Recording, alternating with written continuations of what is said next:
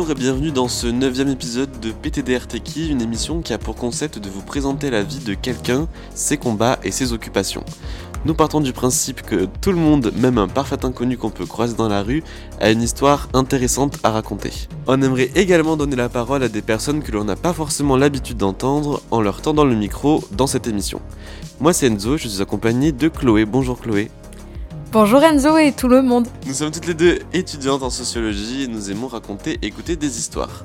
C'est pourquoi nous avons décidé de faire cette émission pour vous faire écouter des récits captivants, touchants, voire même motivants.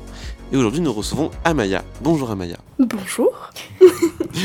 Alors Amaya, quand tu rencontres un inconnu, comment tu te présentes?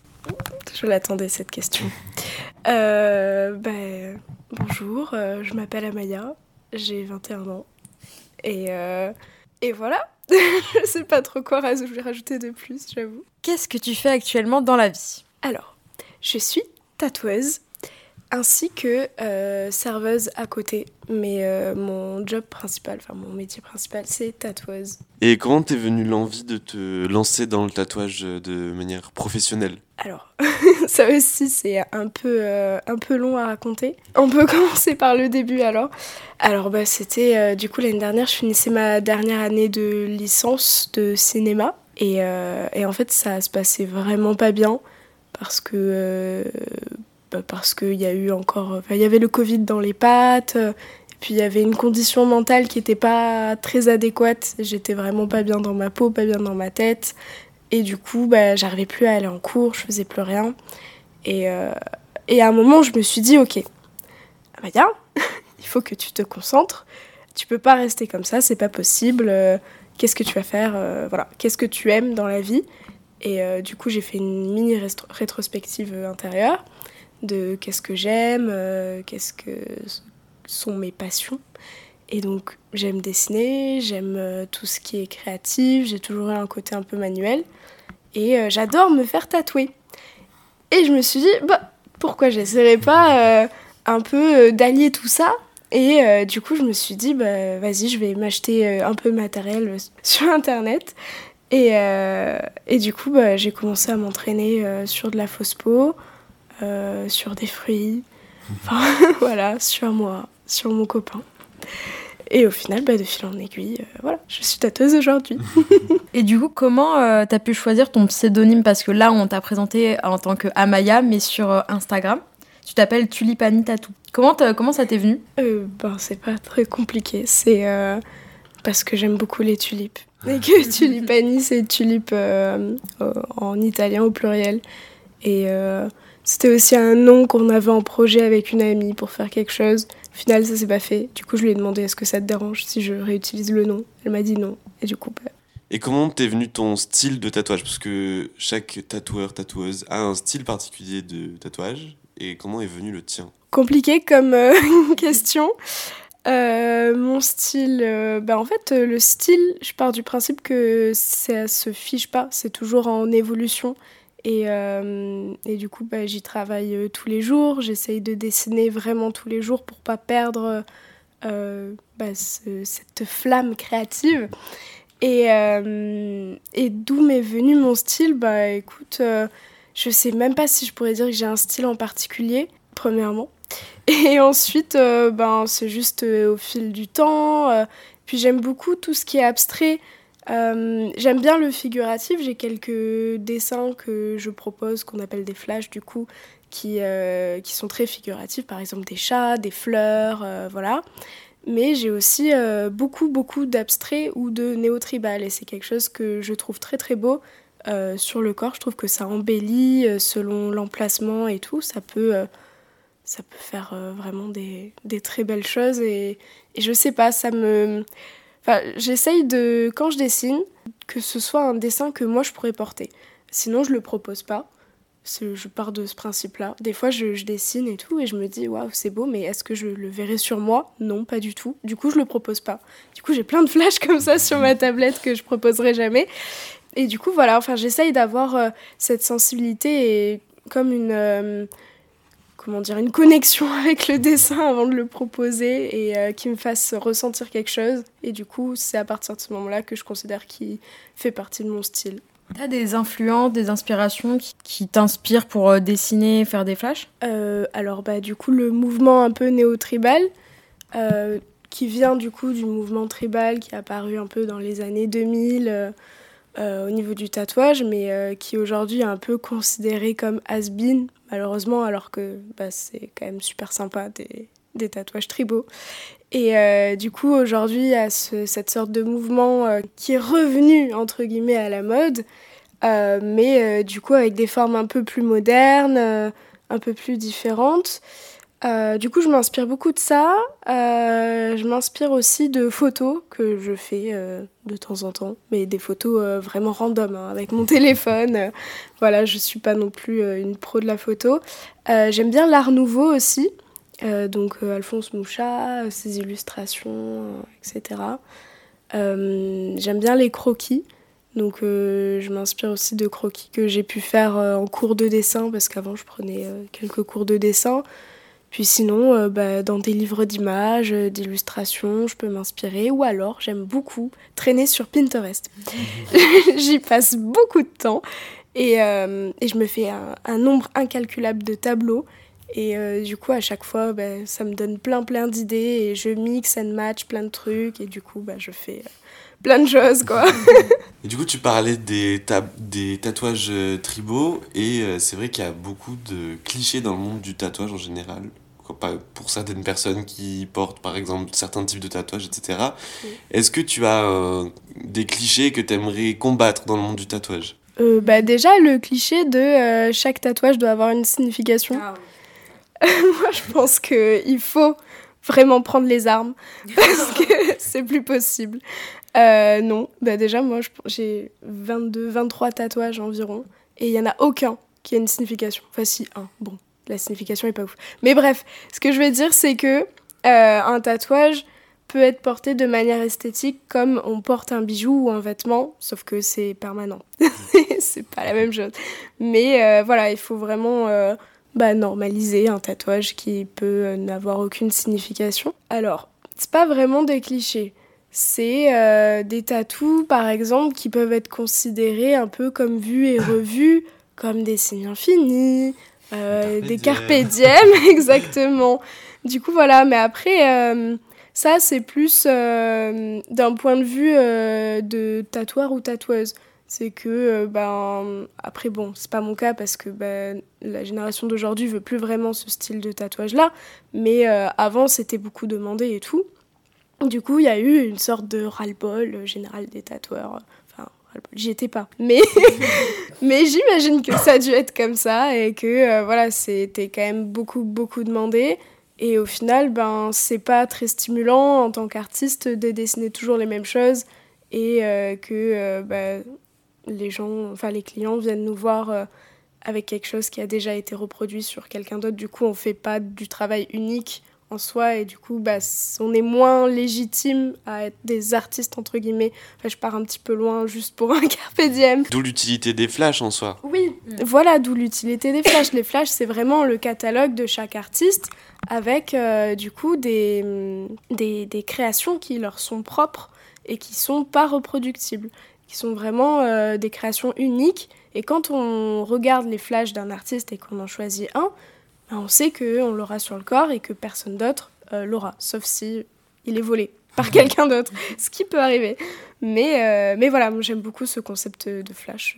Est-ce que tu as genre une idée Genre, euh, selon toi, du prochain tatouage qui sera peut-être has-been que les tatoueurs et tatoueuses voudront pas refaire parce qu'ils l'ont trop fait? Genre le, futur, le carpe diem de 2023. C'est une question pas facile. Faut que je réfléchisse. Je suis pas très vive comme personne. Souvent, je réfléchis, je suis plus à l'aise à l'écrit qu'à l'oral, j'avoue. Peut-être le papillon. Parce qu'il y a beaucoup de personnes qui parlaient justement que le papillon est un peu à la mode, que c'est le prochain, euh, comme la salamandre euh, sur l'épaule des, des dames qui ont 45 ans, par exemple. Euh, bah, je suis pas forcément d'accord parce que le papillon, en fait, euh, t'en as vraiment de tous les styles. Et euh, chaque artiste a sa propre interprétation du papillon. Hmm. Et donc, au final, je sais pas, et puis je trouve ça joli. Hmm. et du coup, ça rejoint ce que je voulais dire tout à l'heure. euh, par rapport au carpe diem et tout, parce qu'au final, je suis pas allée au bout de mon propos. Je voulais dire que euh, bah, ça peut être un cliché, ce genre de tatouage-là, mais au final, euh, tant qu'on les aime sur notre Mm. corps, ben c'est notre problème, quoi. Mm. Ça devrait pas être celui des autres, donc voilà. Et je pense que le papillon, bah, ce sera pas vraiment has-been, sauf peut-être des papillons un peu type Pinterest. euh, ce sont les tatouages vraiment euh, très, très, très minimalistes. euh, Ah, sur qu'on voit beaucoup sur Pinterest. Ouais, je vois. Tu tapes, tu sais, minimaliste tattoo, Mm. par exemple butterfly aussi, enfin papillon quoi. Ouais. Et t'as vraiment le même type de papillon sur plein de gens différents. Ouais, ou alors genre une vague en un seul trait là. Oui, voilà, ce genre de, de tatou, en fait, c'est qu'un seul trait ou un peu type illustration, tu sais, Ouais. un visage avec euh, un seul trait. Je sais pas trop comment e- expliquer ce style-là. Mais après, j'ai pas non plus envie de me faire porteuse de la prochaine Non, vague parce- has-been. Tu parlais tout à l'heure que ça arrivait que les artistes se fassent voler leur flash. Comment ça se passe la relation entre genre les différents tatoueurs et tatoueuses? Est-ce qu'il y a une sorte d'entraide de communauté ou est-ce qu'il y a de la concurrence? Comment ça se passe? Euh, le problème, déjà pour répondre euh, au, vol, euh, c'est que il n'y a pas de loi sur le tatouage. C'est-à-dire que tu peux bien voir sur des flashs ou des travaux déjà réalisés, euh, par exemple des œuvres d'art. Tu vois, la nuit étoilée, pardon, de, Van Gogh. Euh, on la voit, on l'a revue, euh, machin, sur des tatouages, fait à plusieurs sauces, mais c'en est pas moins un vrai tableau qui a déjà été dessiné et peint par un artiste peintre, mais pourtant ça a été reproduit. Et dans ces cas-là, euh, c'est pas un souci. Ou pareil, les scans de manga. Mm. C'est pas un souci, logiquement. Il y en a plein qui le font. Le souci, c'est euh, les dessins originaux des artistes euh, qui sont euh, donc bah, reproduits par d'autres personnes sans leur accord. Si l'accord il est, il est là, il n'y a pas de souci. Mais c'est très très rare. Et donc du coup, euh, bah, ça arrive souvent. Mais euh, voilà, du coup, pour euh, parler du coup de la relation entre tatoueurs, normalement, il est censé y avoir une sorte d'entraide et de cohésion, comment dire, d'entente mutuelle. Par exemple, sur bah, les flashs de tout un chacun, quoi. Dans mon esprit, c'est clair que je vais pas aller piquer le flash de quelqu'un d'autre parce que c'est pas moi qui l'ai dessiné, je vais pas me l'approprier et le dessiner sur une ou un client alors que ben c'est pas moi qui l'ai fait. Mais euh, dans certaines têtes, c'est pas le cas de tout le monde, malheureusement. Et donc, euh, bah, il peut y avoir euh, cet aspect-là, un peu où tu dis oui, bah, je publie mes flashs, mais j'ai peur de me le faire piquer. Par exemple, j'aimerais bien faire des TikTok en montrant mes flashs disponibles, mais j'ose pas parce que bah, j'ai peur vraiment qu'il y ait des gens qui, qui s'approprient mes flashs, surtout sur TikTok où c'est une plateforme où il y a beaucoup de il peut y avoir beaucoup de visibilité d'un coup. Et du coup, bah, c'est vachement anonyme. Du coup, tu peux pas savoir vraiment d'où ça vient, d'où ça part, etc. Et sinon, pour euh, l'entente entre tatoueurs euh, en règle générale, hors flash, etc., il peut. euh, bah, en vrai, non. J'ai pas eu vraiment de soucis. Après, est-ce qu'il y a la compétition? Je dirais que oui, quand même. Je pense qu'il y a beaucoup aussi de jugement dans les styles. Par exemple, quelqu'un qui va faire euh, du néo-tribal, euh, euh, pardon, du trad américain ou du trad français, va peut-être juger euh, le néo-tribal et vice-versa, ou euh, couleur euh, va juger le noir et gris. voilà. Mais c'est vraiment rare, en tout cas, j'en ai pas vraiment croisé sur mon chemin pour le moment. Du coup, voilà. Et sinon aussi, autre petite anecdote, il peut y avoir des clients qui, euh, d'eux-mêmes, vont piquer les flashs, Ouais. vont le screener, vont l'envoyer à un autre tatoueur et vont lui dire oui c'est moi qui l'ai dessiné. Euh, Oh. Est-ce que tu peux me le reproduire? Après c'est un peu comment dire Si tu vois que c'est vraiment un screen d'un dessin digital et tout, tu peux te dire Hmm, un peu chelou quand même. Euh, je, de toute façon moi je sais que si on me demande un dessin qui a été dessiné par le ou la cliente, je vais dire d'accord, mais je vais le redessiner à ma sauce Mm. forcément, tu vois. Je préfère pas prendre de risques, même si peut-être que je passe à côté de projets qui ont vraiment été dessinés par la personne, mais c'est vrai que je préfère pas prendre de risques. Enfin, concrètement, euh, si tu te rends compte qu'un autre artiste a volé ton travail, tu peux rien faire. Tu peux pas porter plainte ou quoi, parce que du coup, c'est du vol de propriété intellectuelle, parce que ça tombe dans le domaine de la propriété. Ah, propriété intellectuelle, mais tu peux rien faire du coup. Bah, logiquement, non, parce que c'est pas une activité qui est encadrée vraiment euh, au niveau de la loi. C'est pas comme la musique ou quand tu plagies, bah, ça peut être plus compliqué et que là, du coup, tu peux faire un procès contre la personne qui t'a plagié ou alors, euh, je sais pas, niveau film. Ça, c'est vraiment réglementé, mais le tatouage, non, il n'y a pas de, de, loi à ce niveau-là pour le moment. J'espère que ça arrivera. Mais euh, oui, tu peux très bien te faire voler ton dessin en toute légalité. Après, euh, peut-être que c'est possible de, de porter plainte contre la personne qui te l'a volé, mais le problème, c'est que bah, c'est déjà dans la peau de quelqu'un d'autre. Et enfin, il y a ça. Et ensuite, bah, en vrai, je suis pas trop, trop informée à ce sujet-là non plus. Euh, faudrait que je vérifie vraiment s'il y a des encadrements juridiques à ce niveau-là. Mais euh, de ce que j'ai vu pour le moment, normalement, il n'y a pas. Tu parles du coup de, des législations et tout. Comment on s'informe là-dessus? Comment on fait pour devenir euh, tatoueur, tatoueuse euh, en France? Comment on, se forme, question d'hygiène, question de, même de création d'entreprise, je sais pas du tout comment ça se passe, explique-nous faut savoir que je tatoue que depuis septembre.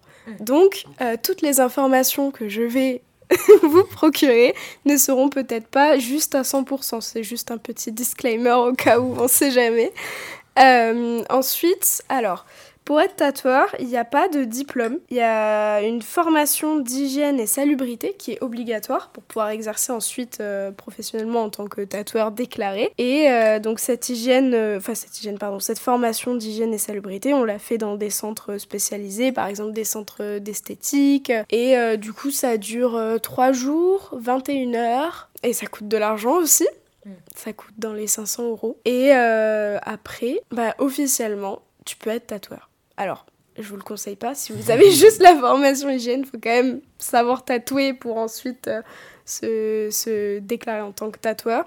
Donc, du coup, bah, il y a deux choix possibles. Il y a soit l'apprentissage. Tu trouves un maître d'apprentissage qui est du coup tatoueur dans, dans, un salon ou dans un shop privé, etc., qui veut bien prendre des apprentis parce que ça prend beaucoup de temps d'avoir un apprenti, etc. Donc euh, c'est vraiment pas tous les tatoueurs qui, qui disent oui, quoi. Ou alors, tu te formes en autodidacte. Donc moi, j'ai été je suis toujours autodidacte, mais euh, voilà. Du coup, il y a deux, deux, choix possibles. Et du coup, bah, quand même, il faut savoir un peu tatouer avant de tatouer des gens. Je le rappelle encore une fois au cas où. Et du coup, comment on se fait reconnaître, euh, comment on fait reconnaître son travail et être pris au sérieux? Parce que du coup, euh, avoir la formation débuter, c'est une chose, mais il faut aussi que les clientes font confiance en soi, qu'ils te prêtent leur peau. Du coup, comment, comment ça se passe? Écoute, d'abord, euh, bah, comme j'avais dit au début, je me suis entraînée et quand je me suis sentie prête, euh, je me suis tatouée sur moi. Puis, euh, bah, j'étais pas prête finalement, donc j'ai continué l'entraînement, etc. ne faites pas ça. ne vous tatouez pas si vraiment vous vous sentez pas prêt, ou alors faites un truc tout petit petit, pas comme moi. et, et donc ensuite, j'ai la chance d'avoir un entourage qui est pas mal tatoué donc du coup qui, à qui ça pose pas de problème. Par exemple si je m'entraîne pour des mm. petits trucs et, euh, et, imaginons que ce soit raté dans le pire des cas. Mais euh, du coup voilà, c'est vraiment pas des conseils à donner, ça me c'est que euh, c'est que bah, c'est mon expérience à moi. Du coup ça n'engage que moi. Et, et, voilà. Après je ne sais pas du tout comment ça se passe dans un apprentissage. J'imagine enfin si. Y, il y a beaucoup de temps de dessin il y a beaucoup de temps d'observation de préparation. Il y a beaucoup de comment dire, de conseils qui sont donnés. Et moi, j'ai pas eu bah, cette chance-là d'avoir un apprentissage. Et donc, j'ai préféré faire un autodidacte. Et du coup, bah, j'ai pas forcément fait les bons trucs dès le début. Et j'apprends encore aujourd'hui d'ailleurs. D'ailleurs, on apprend toujours. Mais euh, j'apprends encore aujourd'hui euh, à comment tatouer euh, certains, certains designs dans certaines positions, à certains emplacements, etc. Et ça, on l'apprend pas tout de suite, du coup, forcément. Et donc on peut faire des erreurs. Pour en revenir à comment euh, j'ai pu tatouer plus de peau, bah, c'était euh, via un petit compte Instagram que j'ai commencé. Et donc au début je proposais des trucs vraiment très simples avec euh, une possibilité de d'accepter des projets. Et du coup les gens me proposaient leurs projets. Si c'était trop compliqué, que je me sentais pas de le faire, bah, je le disais quoi que bah, non c'est pas possible et je vais pas réussir donc c'est mort. Mais euh, les gens comprenaient très bien parce que forcément, voilà, bah, du coup, à prix libre au début. Parce mm. qu'après, les gens peuvent en profiter très largement pour me proposer des trucs de 30 cm à 30 balles. Bof, quoi. Faut pas abuser. Et, euh, et du coup, euh, bah, de fil en aiguille, euh, il y a des gens qui ont relayé mon compte et tout. Malheureusement, au début, je pense que c'était surtout parce que le prix était attractif et pas parce que c'était mon travail qui était intéressant. Ce que je comprends tout à fait, tout à fait pardon, parce que mon travail, au début, bah, il n'y avait pas de style prédéfini, il n'y avait pas de, enfin, prédéfini, de style bien défini, pardon. Et euh, j'avais pas de ma patte à moi quoi puisque j'étais vraiment au tout tout début les bases euh, euh, tatouer une peau comment faire enfin voilà. Et donc c'était en juin que j'ai commencé et donc je dis que j'ai commencé en septembre parce que j'ai vraiment commencé professionnellement en septembre avec un local etc parce qu'avant que bah, c'était des tout petits trucs et c'était parce que bah, j'étais pas sûre que je voulais en faire mon métier quoi c'était mm. vraiment pour tester voir si ça me lassait pas au bout de deux semaines euh, et, que, que voilà, ça me stimulait et tout. Et donc ça a été le cas. Et donc là, je me suis dit, ok, je veux, je veux pas du tout faire n'importe quoi. Donc je m'arrête euh, le temps de trouver un local. Et euh, en plus, bah, c'était l'été. Et je me suis dit, je ne veux pas tatouer l'été. Parce que bah, déjà, il y aura beaucoup moins de gens. Et ensuite, les gens ont tendance, qui, qui se font tatouer l'été, soit ils sont très responsables, soit ils le sont pas du tout. et du coup. Parce que la cicatrisation en été, euh, c'est un délire. Hein. Si vous faites tatouer l'été, courage et tenez bon. Vraiment. Oui, non, fait... je conseille pas forcément euh, de se faire tatouer l'été. Euh, sauf si vous êtes très responsable. voilà. Et parce que sinon, bah, j'avais peur que ça se retourne contre moi et qu'on se dise oui, que j'ai mal tatoué, etc. Alors que ça peut être juste un problème de cicatrisation et un problème de baignade, de soleil, de crème solaire, voilà, du coup, euh, plein de. un amalgame de choses qui, qui font pas bon ménage. Et du coup, en septembre, euh, bah, j'ai trouvé un local qui était, il faut se l'avouer, pas incroyable, mais c'est toujours mieux que chez moi. Donc, du coup, bah, j'ai tatoué là quelques mois. Et euh, je me suis dit à un moment, non, ce n'est plus possible, je ne peux plus tatouer ici, j'en ai marre, je suis pas du tout, je ne m'y sens pas forcément bien, puis même pour mes clients ou mes clientes, je veux qu'elles aussi se sentent très bien et qu'ils se sentent en confiance, que ce soit une safe place, que, que les gens se... Enfin, je sais pas, me veuillent revenir, quoi, quand même, euh, vers moi pour euh, se refaire tatouer. Et du coup, euh, j'ai commencé à postuler à des shops. Ce qui a fait que, tant, je vais tatoué en shop bientôt, très bientôt. Enfin, merci. Du coup, à partir de la semaine prochaine, si tout se passe bien. Normalement, tout se passe bien, mais voilà. Et euh, sinon, d'un point de vue promotion, euh, bah, pour se faire connaître, c'est vrai que les tatoueurs utilisent euh, à 99,9% du temps Instagram maintenant et que euh, bah, du coup ils ont leur petit compte et parfois on peut faire des promotions euh, sur certaines publications. J'ai fait un concours d'ailleurs ah. euh, avant que j'ai 400 abonnés. Du coup j'avais fait un concours des 400 parce que j'avais pas envie d'attendre. Et, et, en fait les concours ça apporte vraiment énormément de mmh. visibilité et c'est vraiment le concours, je pense, qui m'a donné beaucoup plus de clientèle, etc. Et du coup, euh, voilà. Alors, d'après toi, comment le métier de tatoueur, tatoueuse est vu dans la société? Euh, Je pense qu'il est vu par euh, plein d'œils différents. D'abord, il y a les personnes qui le considèrent comme un vrai métier, mais ces personnes-là sont très rares. Il faut le dire, ou alors elles ont euh, une sensibilité à l'art qui est un peu différente euh, de la moyenne, entre guillemets, ou alors juste euh, ils sont sensibles à l'art, point, quoi. Sinon, bah, il y a les autres. Les personnes qui considèrent que ce n'est pas que ce n'est pas un métier, quoi, que c'est un passe-temps, un hobby, que bon, bah, dessiner, ça te prend pas tant de temps que ça, que voilà, tatouer, bon, tout le monde peut le faire. Euh, voilà quoi, et que, et que les tatoueurs euh, s'en foutent plein les poches, euh, qui sont blindés au max, alors que pas du tout, voilà. Petit cliché en plus d'ailleurs à, ajouter. rien, que, le matériel, faut en parler aussi. Enfin, c'est triste, mais comme tu me disais la première fois qu'on s'était vu, le métier de tatoueur, tatoueuse, c'est vraiment pas du tout écolo. il faut vraiment, pour un tatouage, ça nécessite beaucoup de matériel, genre beaucoup de gants, beaucoup de sopalins, beaucoup, beaucoup, beaucoup de plein de choses en fait. Bah donc euh, il faut les moyens de payer tout ça, donc euh, forcément. Et puis même euh, les impôts, genre. Surtout les impôts. Euh, oui, bah, il y a ce qu'on appelle la sortie d'aiguille, c'est-à-dire que quand tu vas avoir un, un tatoueur un minimum professionnel ou alors un, un shop, etc., et que tu veux euh, te faire un point, un point pardon, sur le doigt, euh, bah, tu vas payer le même prix qu'un tout petit tatouage, etc., parce que bah, il y a le prix de la sortie d'aiguille. Et la sortie d'aiguille, c'est pas juste tu sors une aiguille et voilà. Il y a bah, du coup, comme tu disais, tout le matériel, euh, il y a ben, l'électricité, il y a le loyer, il y a les impôts, etc. Et donc, selon les shops, la sortie d'aiguille, elle peut varier de 80 euh, à 100 euros environ. Et donc, du coup, bah, tu peux euh, aller te faire faire un point pour 100 euros. Je suis d'accord que ça paraît un peu dérisoire, donc autant faire plusieurs petits tatouages d'un coup. Enfin, faut, faut bien organiser son truc, quoi, parce que voilà. Mais euh, il faut pas cracher sur un shop ou un tatoueur, etc. Parce que ben, sa sortie d'aiguille est chère, parce que tu peux pas te faire ton point à 20 balles, quoi. C'est pas possible. Après, on, Je... peut dire aussi que le tatouage, c'est euh, culturel. Donc il euh, y, a, y, a, des personnes, c'est pas du tout dans leur culture, des personnes tatouées. Donc forcément, euh, pour moi, c'est tu peux pas avoir beaucoup de tatouages, avoir un avis négatif sur le tatouage. Bah il y a beaucoup d'avis qui, qui se contredisent. Enfin il y a aussi par exemple bah dans certaines religions, c'est mal vu d'être tatoué, mais il peut y avoir des, comment dire, des, des tribus qui peuvent euh, faire du tatouage un signe d'appartenance. Ça tombe bien que tu me parles de tribu parce que c'est le point chiffre, le point tant attendu, qui vous manquait tant. Alors, on rappelle que bah, le tatouage, c'est un art qui date d'il y a environ 5300 ans. Le premier homme connu à cette fait tatouer est Odi, si je le prononce bien.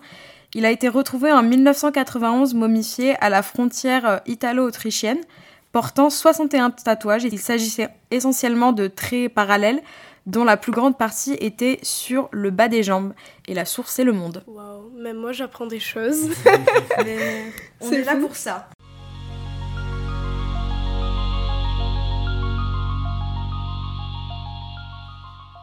Quel rapport t'arrives à tisser entre le tatouage et le corps des autres? Et aussi avec peut-être ton corps, parce que tu as commencé à te tatouer toi-même. Est-ce que c'est quelque chose que tu arrives à lier et comment tu arrives à le lier? Question pas très simple. euh, alors, euh, bah, je vais commencer par mon rapport à mon propre corps. Peut-être que ça va me donner des pistes par rapport à celui des autres.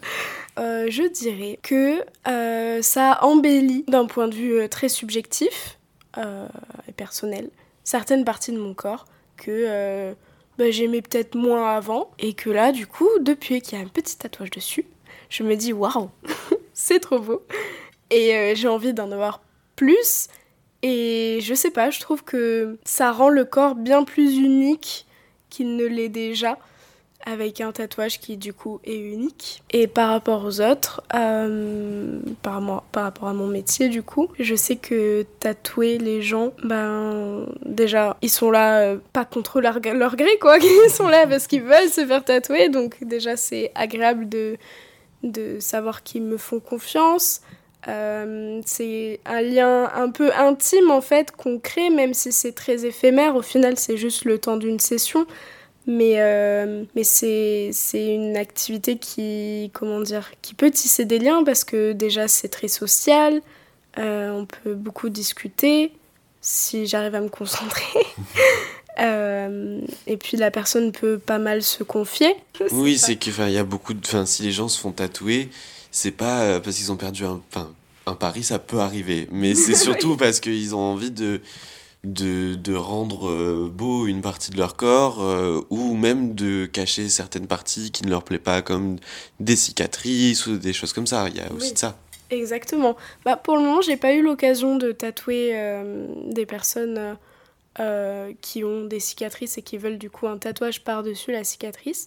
Mais je sais qu'il existe pas mal de, de tatouages dans ce style-là, sur les cicatrices, ou alors par exemple euh, des personnes qui ont subi une mammectomie, euh, soit une réduction, soit une ablation complète des seins et qui ont des, des, euh, cicatrices et qui veulent les cacher ou alors les embellir parce que bah, y a plein de significations. Soit par exemple suite à un cancer du sein une femme qui perd un de ses deux seins et qui du coup veut cacher cette cicatrice là qui en est fière ou transition de genre quelqu'un qui, qui, a encore euh, des marques de cette transition et qui veut, qui veut mettre un tatouage par-dessus pour euh, effacer, je sais pas, euh, plein de... Il peut y avoir plein de, de raisons à un tatouage, ou je sais même, par exemple, la scoliose. vous voyez les dos qui sont un petit peu courbés il y a des tatoueurs ou tatoueuses qui sont spécialisés euh, dans ce type de tatouage. Alors c'est des tatouages immenses, hein. c'est vraiment énorme, ça prend tout le dos.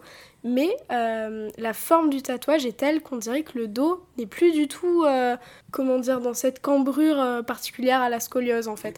Et du coup, il y a pas mal de personnes qui sont atteintes de scoliose qui font appel à ces tatoueurs-là pour embellir leur dos et du coup qui se sentent mieux dans leur corps parce que bah, du coup ils voient plus ce défaut qui n'en était pas forcément un avant mais euh, ce défaut-là grâce euh, au tatouage. Peut-être que du coup, comme tu écoutes nos podcasts, peut-être que tu t'attends à la question que je vais poser. Maintenant qu'on te connaît un peu plus et qu'on a appris euh, beaucoup de choses sur toi et sur ta profession, quand on te dit PTDR, t'es qui? Qu'est-ce que tu réponds? Toujours Amaya.